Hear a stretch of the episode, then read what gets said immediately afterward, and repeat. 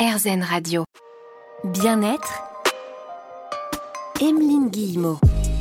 Sur RZN Radio, on vous le dit régulièrement, mais on prend le temps de respirer. Et je peux vous dire qu'on va particulièrement respirer aujourd'hui dans l'émission Bien-être. Un adulte respire environ 20 000 fois par jour, ce qui fait à peu près entre 12 et 16 respirations par minute. Mais combien de fois dans la journée prend-on le temps de prendre conscience que l'on respire, de s'attarder un petit peu sur notre façon de respirer? On va parler cohérence cardiaque aujourd'hui grâce à Stéphanie Nonsan, auteure du livre Défi 30 jours de cohérence cardiaque elle nous donne un rendez-vous quotidien à l'intérieur de nous-mêmes. Il suffit de prendre trois pauses trois fois par jour dans la journée pour respirer. On en parle avec elle sur RZN Radio. Bien-être. Emeline Guillemot.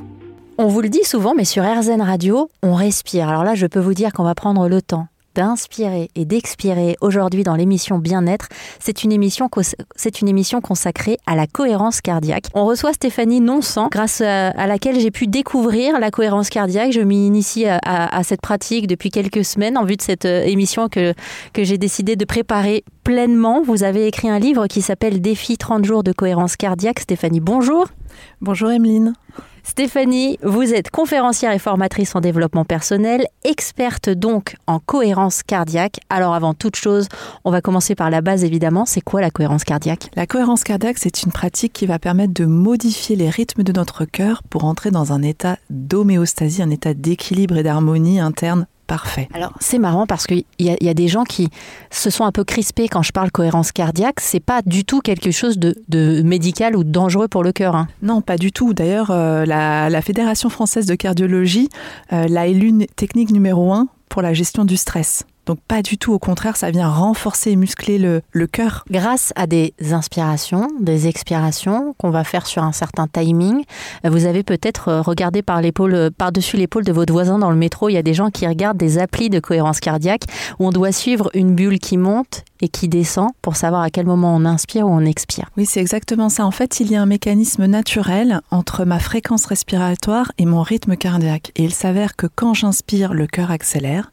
et quand j'expire, le cœur ralentit. Et donc on va utiliser quelque part notre euh, respiration un peu comme un agent double positif.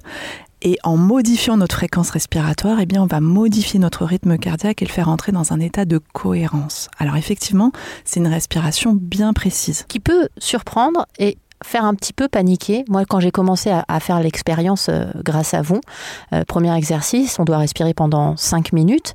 Ça paraît rien, mais en fait, c'est beaucoup. Et moi, le fait de me concentrer sur ma manière de respirer, j'ai cru que j'allais m'étouffer au départ. Ah oui, alors surtout que bon, c'est vrai que parfois, on est tellement pris hein, dans, dans, le tumulte quotidien qu'on a du mal à se poser ne serait-ce que 5 minutes pour soi. Alors parfois, ça peut paraître long. Moi, j'aime bien dire toujours, j'aime bien la méthode Kaizen, c'est la méthode des petits pas, on y progressivement. Si 5 minutes au départ c'est trop long pour vous, bah vous pouvez commencer par 2 minutes ou 3 minutes de cohérence cardiaque. Il vaut mieux commencer petit et, et augmenter au fur et à mesure que de s'arrêter en fait euh, euh, par l'ampleur de, de, de, cette pratique. Mais en fait, c'est une pratique qui, effectivement, euh, euh on y prend goût. Alors, quand on démarre, c'est vrai qu'on ralentit quand même notre fréquence respiratoire euh, par rapport à une autre fréquence respiratoire normale. En règle générale, quand on est au repos, on a une fréquence qui oscille entre 12 à 25 respirations par minute. Là, on va la, la ralentir à 6 respirations par minute. Donc c'est vrai qu'on n'est pas habitué à respirer aussi lentement et ce qui, en règle générale, est plus compliqué pour les personnes qui s'initient à la cohérence cardiaque, c'est l'inspiration. On a du mal à inspirer jusqu'à 5 secondes, on a l'impression qu'on manque d'air. Mais avec la pratique, ça devient de plus en plus facile. Vous le dites hein, dans votre livre qu'au départ, effectivement, ça peut surprendre, euh, mais que c'est important aussi de s'accrocher parce qu'il y a des belles choses qui arrivent. Cette cohérence cardiaque, Stéphanie, elle a véritablement changé votre vie. Oui, elle est arrivée. Moi, je, après, par, mon expérience de vie, je ne crois plus au hasard. Elle est arrivée dans ma vie au moment où j'en avais vraiment le, le plus, plus besoin. Je me suis dit, euh, voilà, j'ai vécu euh, trois événements personnels qui ont été vraiment très douloureux il y a quelques années. Et euh, je me suis dit, il faut que je fasse quelque chose. Sinon, je vais vraiment sombrer. Et la cohérence cardiaque, pour moi, était une évidence. Le fait de revenir de manière régulière euh, et de manière quotidienne dans un état d'harmonie, un état d'équilibre, eh bien, ça m'a permis de surfer sur ces vagues qui ont été vraiment euh, très renversantes pour moi. Et donc, j'ai pu garder la tête hors de l'eau. Alors justement, on va revenir un petit peu sur votre parcours. Moi, j'aime bien dans l'émission Bien-être euh, savoir pourquoi notre invité en est venu un jour à se mettre, lui ou elle aussi, sur la voie du développement personnel. Il y a toujours ces événements dont venez nous parler. On teste aussi parfois certaines choses et puis on trouve enfin l'outil ou les outils qui vont nous permettre de sortir la tête de l'eau. Aujourd'hui, dans l'émission Bien-être, on parle cohérence cardiaque et pas que. Chemin de vie aussi avec Stéphanie Nonsan, auteur du défi 30 jours de cohérence cardiaque sorti aux éditions Erol. Bien-être, Emeline Guillemot. Je ne sais pas où vous écoutez cette émission au moment où je vous parle, mais vous risquez d'avoir envie de respirer, de prendre le temps d'inspirer et puis d'expirer aussi. Ça peut faire peur parfois le tout début, où on se concentre à nouveau sur sa respiration. On se rend compte d'abord qu'on est vivant, et puis on se demande comment on respire, et puis on a l'impression de plus savoir respirer parfois. Aujourd'hui, on va parler un petit peu de tout ça, puisqu'on parle de cohérence cardiaque avec Stéphanie Nonsan, qui est conférencière, formatrice en développement personnel, et puis experte aussi en cohérence cardiaque.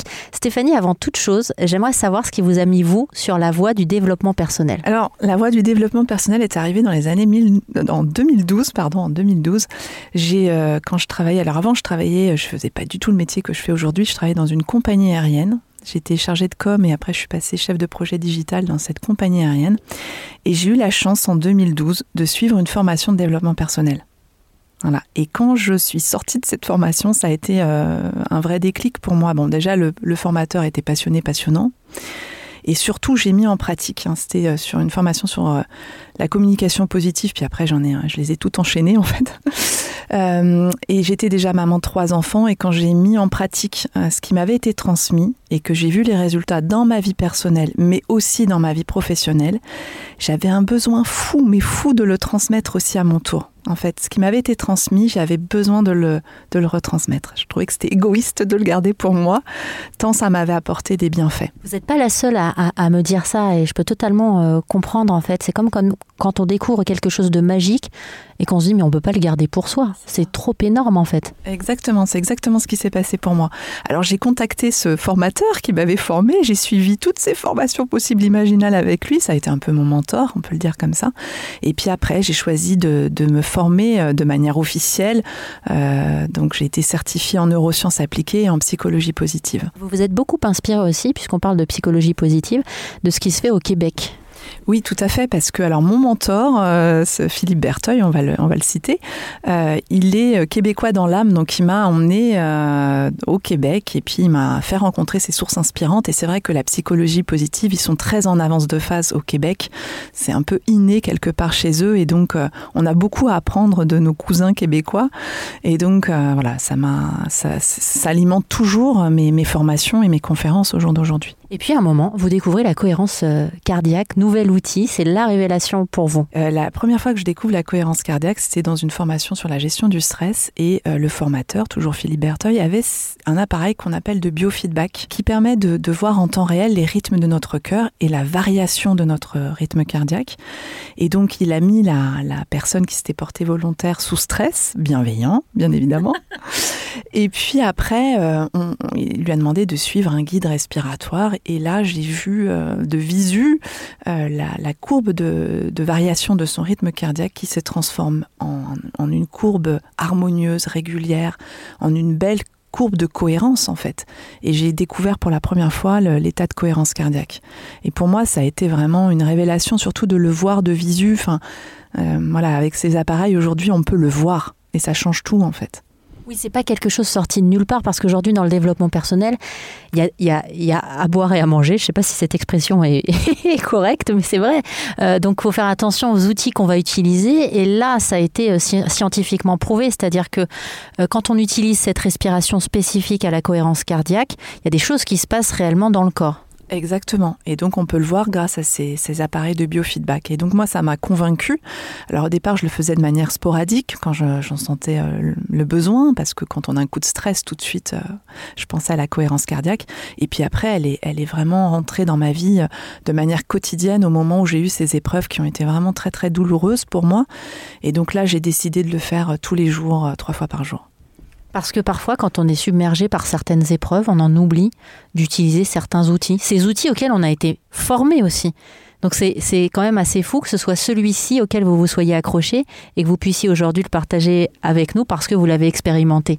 Oui, et puis après, alors moi je fais aussi très attention aux signes de la vie, c'est-à-dire au moment où j'avais été formée à la cohérence cardiaque, j'avais eu un coup de cœur pour cette pratique, et puis au moment où je vis ces épreuves, euh, j'ai euh, des amis qui me disent tiens, euh, tiens regarde, est-ce que tu as découvert ce livre? Alors c'était un livre où il y avait 60 outils de gestion du stress. J'ouvre le livre complètement au hasard et je tombe sur la page de la cohérence cardiaque. On me prête un autre livre qui est génial, que je vous recommande aussi, qui s'appelle Guérir le stress et l'anxiété sans médicaments ni psychanalyse, écrit par euh, le défunt, euh, le docteur euh, David Servan-Schreiber la première pratique qu'il transmet dans son bouquin, c'est la cohérence cardiaque. Donc vous voyez, il y, avait, des signes quand même sur mon chemin de vie qui me ramenaient systématiquement à la cohérence cardiaque. Donc j'ai voulu, bah, je les ai écoutés et je ne regrette absolument pas de les avoir écoutés. Bah, nous non plus parce que grâce à tous ces signes, on est là ensemble aujourd'hui sur RZN Radio. On va continuer à parler de cet outil incroyable, gratuit en plus, qu'est la cohérence cardiaque grâce à vous Stéphanie Nonsante, auteur du livre Défi 30 jours de cohérence cardiaque aux éditions Erol.